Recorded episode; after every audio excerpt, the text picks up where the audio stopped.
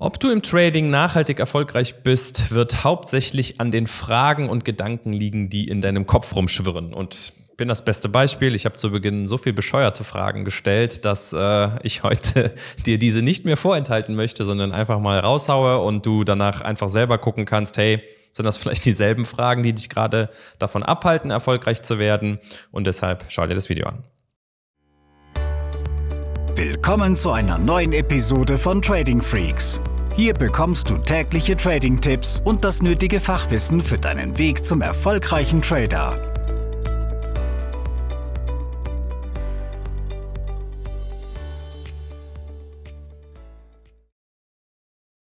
Viele kommen ins Trading, weil sie vorher irgendwie so die klassischen Investoren waren, haben vielleicht einen ETF oder eine einzelne Aktie gekauft und merken dann nur, mit meinem 5.000 oder 10.000 Euro Konto komme ich da jetzt auch nicht so weit. Oder sie sagen, hey, es gab jetzt ein Jahrzehnt der Gewinne. Was passiert eigentlich, wenn wir auch mal ein Jahrzehnt der Seitwärtsphase oder sogar der Abwärtsphase in den Aktienmärkten haben? Die wird irgendwann kommen und dann haben natürlich die Buy-and-Hold-Investoren eine ordentliche Durststrecke und fünf bis zehn Jahre sind natürlich, wenn man mal bei so einem Beispiel bleibt, nicht gerade wenig. Deshalb geht es für viele darum, jetzt diesen Switch hinzukriegen, zu sagen, okay, jetzt bin ich auf einmal Trader, ich handle aktiv und ich handle long und short. Und das ist eine komplett andere Welt, eine komplett andere Welt als das Investment und darauf muss man sich entsprechend vorbereiten. Und die Fragen, die du dir stellst, die Gedanken, die in deinem Kopf herumschwirren rund ums Thema Trading, müssen ganz andere sein, um profitabel zu werden. Deshalb möchte ich in dem Video heute dir mal so meine sechs dämlichsten Fragen aus der Anfangszeit mitgeben, weil ich glaube, dass ich nicht der Einzige bin, der sich die stellt. Du erkennst das ja nur gerade in dem Moment nicht, wenn du sie dir stellst, dass die selten dämlich sind oder nicht zielführend. Und deshalb lass uns damit starten. Die erste Frage, die ich mir gestellt habe zu Beginn, so in meinen ersten Wochen im, im Daytrading war, was macht der DAX heute? Wird er steigen oder wird er fallen? Und auch wenn wir Deutsche hier uns sehr gerne auf den DAX konzentrieren, ja, nach diesem Home Buyers Prinzip, kannst du diese Frage natürlich auch auf jedes andere Asset ummünzen. Was macht der Euro-US-Dollar heute? Und das ist überhaupt nicht unser Job als Trader, diese Frage zu stellen. Ein Investor, jo, der wird die sich auch nicht am Tag stellen, der wird die sich vielleicht in Richtung eines Jahres oder Jahrzehnts stellen. Und im Trading geht es für die Daytrader immer darum, was passiert heute. Aber ich werde niemals diese Frage beantworten können, ob der DAX heute steigt oder fällt. Und das muss ich auch nicht. Warum muss ich das nicht? Das wird heute in diesem Video-Podcast bestimmt noch öfter kommen. Es geht nicht darum, Kurse zu prognostizieren. Es geht darum, Muster abzuarbeiten, wie Checklisten. Wenn du auf Basis eines Indikator handelst, dann wird dieser Indikator dir dieses Muster vorgeben, wann du handeln darfst und wann nicht. Wenn du es wie wir viel rund ums Thema News Trading machst oder technische Liquiditätszonen ohne News Trading, dann sind da auch bestimmte Einstiegssignale. Und dann ist es mir so gesehen egal, ob der DAX steigt oder fällt, sondern es geht mir darum, dass mein Einstiegssignal jetzt gerade auftaucht und wenn alle Kriterien erfüllt sind, darf ich einen Trade machen. Ist ein Kriterium meiner Strategie nicht erfüllt, muss ich die Füße stillhalten.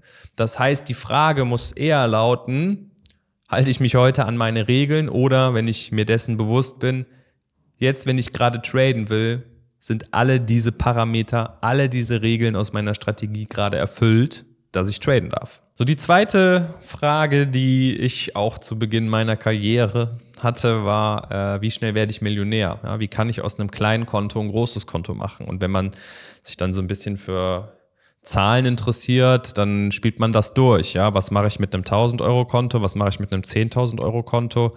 Und das ist etwas, was äh, damals sehr reizvoll war und daraus diese dämliche Annahme kam, ja gut, dann verdoppel ich halt neun Trades hintereinander mit neun Gewinntrades immer wieder mein Kapital und schon bin ich Millionär. Das ist theoretisch machbar, aber stell dir selber mal die Frage jetzt bei den Quoten, Trefferquoten, Chance-Risiko-Verhältnis etc., wie realistisch ist das, neun Gewinntrades in Folge zu haben, die jeweils dann ja auch mit so einem großen Risiko versehen sind, dass das funktionieren kann. Darum wird es also nicht gehen, es geht um kleine angepasste Positionsgrößen und dann kannst du hinten raus immer noch den Zinseszinseffekt nutzen. Die dritte Frage ist so ein Klassiker, den sogar auch noch Fortgeschrittene oft falsch machen. Ja, viele kümmern sich immer um das perfekte Einstiegssignal. Wann gehe ich rein? Und dann haben sie das vielleicht endlich irgendwann mal definiert und haben dafür ihre Strategie schon wirklich gut erarbeitet. Und dann läuft der Trade. Der Trade läuft, der Trader ist im Markt. Ja, und jetzt? Was passiert jetzt? Und das ging mir genauso. Ja, also die Frage dahinter ist, Trade läuft und jetzt, wo gehe ich eigentlich wieder raus? Und das darf nicht passieren, weil du musst ja schon in der Vorbereitung wissen, wo sind deine Exit-Level, wo liegt dein Stop-Loss, wo ist dein Take-Profit, sonst kannst du ja gar nicht die richtige Positionsgröße ähm, bemessen oder festlegen. Und deshalb ist diese Frage nach Trade-Beginn am völlig falschen Platz. Vor Trade-Beginn muss die Frage, wo steige ich eigentlich wieder aus, wann und wie, wirklich beantwortet werden können. Also eine weitere naive Frage, die ich mir zu Beginn gestellt habe, war immer dann, wenn es mal drei Fehltrades gab, welcher Indikator ist der beste oder ist besser als der, den ich mir jetzt gerade angeguckt habe. Und es gibt unzählige Indikatoren. Guck dir das bei deinem Broker an, guck dir das in TradingView an. Da gibt es, ich weiß nicht wie viele, 100, 200 äh, oder noch mehr. Und das ist Zeitverschwendung, wenn du jetzt auf der Suche nach dem heiligen Gral der Indikatoren bist. Ein Indikator wird niemals dafür sorgen, dass du langfristig erfolgreich bist oder nicht. Es ist nur ein Baustein oder ein Puzzleteil in dem kompletten Puzzlekonstrukt Trading. Auch da wieder kann dir Einstiegssignale, Ausstiegssignale liefern. Du musst dann aber auch zum Beispiel wissen, gibt es Marktphasen, wo der Indikator nicht funktioniert? Was bildet der letztendlich ab? Welche Assets funktionieren rund um diesen Indikator besser oder schlechter?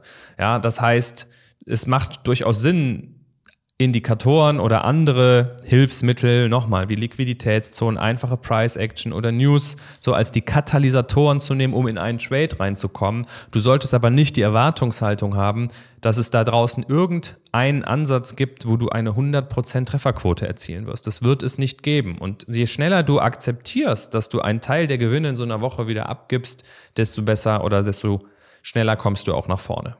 Die fünfte Frage, die ich mir als Trading-Anfänger oft gestellt habe, wenn so ein Trading-Tag losging, ich war voller Euphorie, ich wusste, die Kurse zappeln wieder und äh, ich kann heute Gewinne machen. Die Frage, die ich mir dabei gestellt habe, war, werde ich heute Gewinne machen? Und ehrlicherweise, wenn du jetzt vielleicht auch nicht mehr einen Monat, sondern schon ein, zwei Jahre dabei bist, wissen wir ja beide, wir wissen es nicht. Wir können doch nicht heute schon sagen, dass wir heute Gewinne machen werden beim Trading. Es geht immer nur um Wahrscheinlichkeiten. Wenn du jetzt ein System hast, wo du am Tag 20, 30 Trades abfeuerst, kann es durchaus sein, dass du da schon weißt, jo, mit einer Wahrscheinlichkeit X wird auch dieser Tag positiv sein. Aber ich zum Beispiel mache im Durchschnitt ein Trade am Tag oder zwei. Ja, das ist so eine Bandbreite, wo die meisten Setups von mir dann auftauchen, wo ich sage, fünf Sterne Setups, alles erfüllt, ich kann einen Trade machen. Und dann ist es eben so, dass ich nicht weiß, auch wenn ich mich an meine Regeln halte, ob dieser Trade oder dieser Tag heute im Gewinn oder im Verlust beendet wird. Auf Quartalsbasis, jo, können wir davon sprechen, dass das mit einer noch wesentlich höheren Wahrscheinlichkeit positiv ist. Aber so einen einzelnen Trading-Tag werde ich nicht einschätzen können morgens, ob der gut oder schlecht wird. Das entscheidet auf Basis dieser geringen Quantität an Trades der Markt. Sechste und letzte Frage. Was soll ich heute traden? Hab ich, glaube ich, über Wochen und Monate mit mir rumgeschleppt. Und wenn du gerade auch dich dabei ertappst, dass du dir morgens oder wann auch immer du dann Zeit fürs Trading hast an so einem Tag, dir diese Frage stellst, dann stimmt was nicht. Also auch nicht böse gemeint, du musst es nur kapieren. Das heißt für mich, das war bei mir damals so, würde jetzt für dich dann auch gelten, du hast noch kein Strategienportfolio und du kannst die Zeit noch gar nicht effizient nutzen. Du wirst wahrscheinlich einfach auf TradingView oder bei deinem Broker durch die Charts sippen und wirst gucken, gibt es da irgendwo ein interessantes Muster, gibt es irgendwie Bewegung oder Volatilität und das ist viel Konjunktiv, der da drin ist und Harakiri. Für dich wird es in den nächsten Tagen und Wochen darum gehen, dass du mal eine Strategie verschriftlichst. Was ist die These dahinter? Was handelst du? Was handelst du an als, als Stil? Welches Finanzprodukt? Ähm, was sind deine Einstiegssignale? Was sind deine Ausstiegssignale? Und wenn du das hast, dann einfach mal das wirklich verschriftlichen. Und dann weißt du ja, wonach du suchen musst. Eigentlich solltest du dann erstmal ins Backtesting gehen, um zu schauen, hey, wie hat's in der Historie performt? Und dann hast du schon etwas mehr Selbstvertrauen auch nachher für den Demo und dann den Live-Handel. Aber über diese Vorgehensweise nutzt du die Zeit sehr, sehr effizient.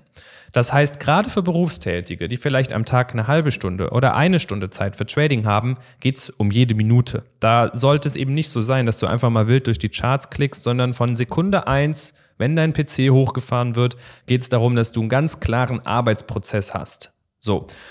Und wenn du heute ehrlicherweise sagst, boah, da bin ich noch ganz weit von weg, dann möchte ich dir aus der eigenen Erfahrung sagen, dann wird es mit Trading nicht funktionieren. Und du musst einen signifikanten Shift, eine signifikante Veränderung machen in deinem Trading-Verhalten. Und damit du dich da jetzt nicht tot suchst oder nochmal Wochen verlierst, findest du unter dem Video in der Beschreibung nochmal den ein oder anderen Link zu unseren Trader Trainings, Videos etc., die dir genau jetzt da helfen können und dir ein paar Impulse mitgeben. Nutz das, weil das ist kein Spaß. Du verlierst sonst Geld. Kenne ich aus der Erfahrung, hat bei mir lange gedauert und wir sind auch dafür da, das bei dir einfach in Grenzen zu halten, den Erfolg zu beschleunigen und ich denke, das kriegen wir richtig gut hin. Also, nutzt das Angebot und ja, freue mich über ein Like für das Video, Schrägstrich Podcast und bis zum nächsten Mal. Diese Episode ist zu Ende. Abonniere diesen Kanal für noch mehr Trading-Tipps und schau vorbei auf tradingfreaks.com.